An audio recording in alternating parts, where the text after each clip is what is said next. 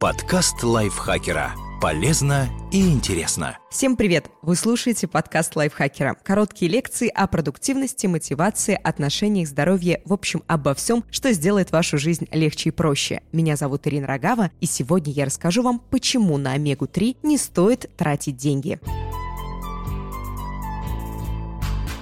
Что нам известно об омеге-3?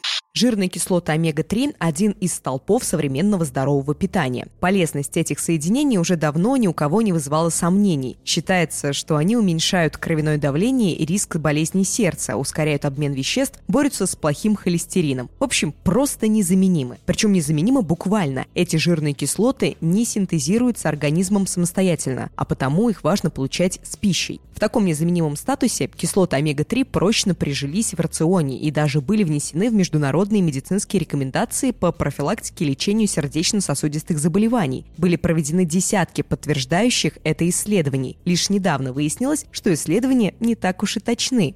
Что не так с кислотами омега-3?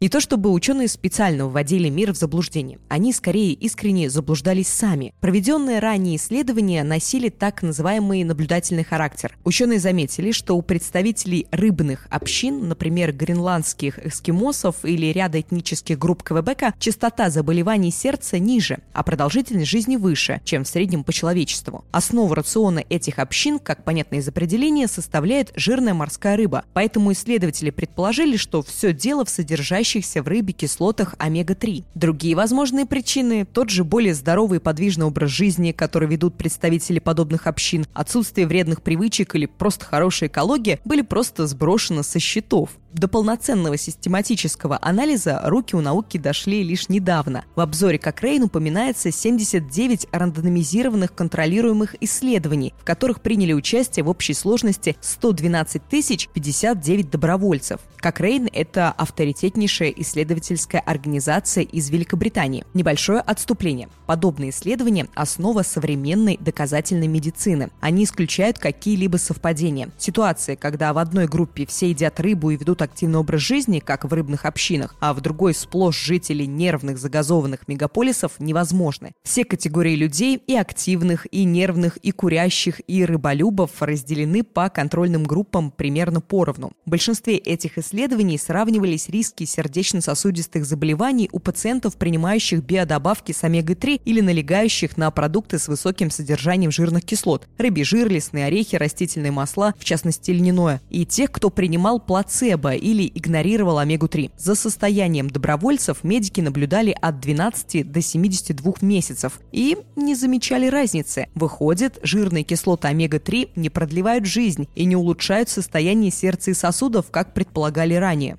Значит ли это, что можно не принимать омегу-3?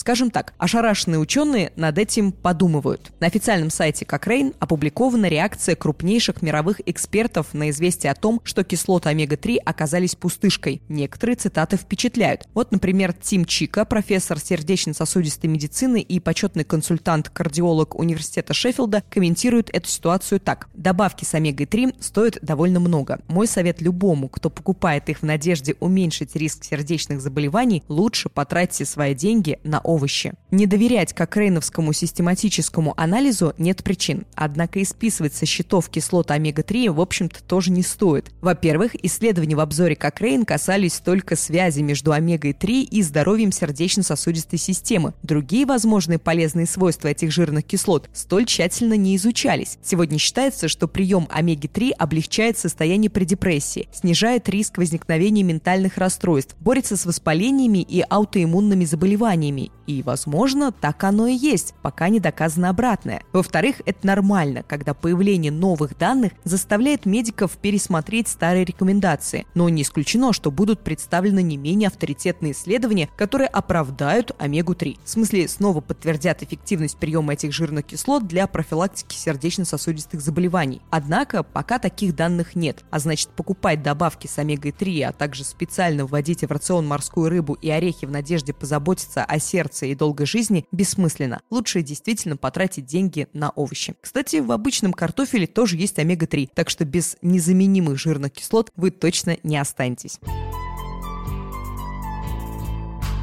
Надеюсь, этот выпуск вас не огорчил, а оказался для вас полезным, и вы сохраните свои деньги или потратите их на овощи, как мы уже говорили. Ставьте лайки этому подкасту или звездочки, пишите свои комментарии, делитесь выпусками со своими друзьями в социальных сетях. Эту статью подготовила для вас Екатерина Комиссарова, читала ее я, Ирина Рогава, ну и, как всегда, вы ее слушали. До следующего выпуска. Пока-пока. Подкаст лайфхакера. Полезно и интересно.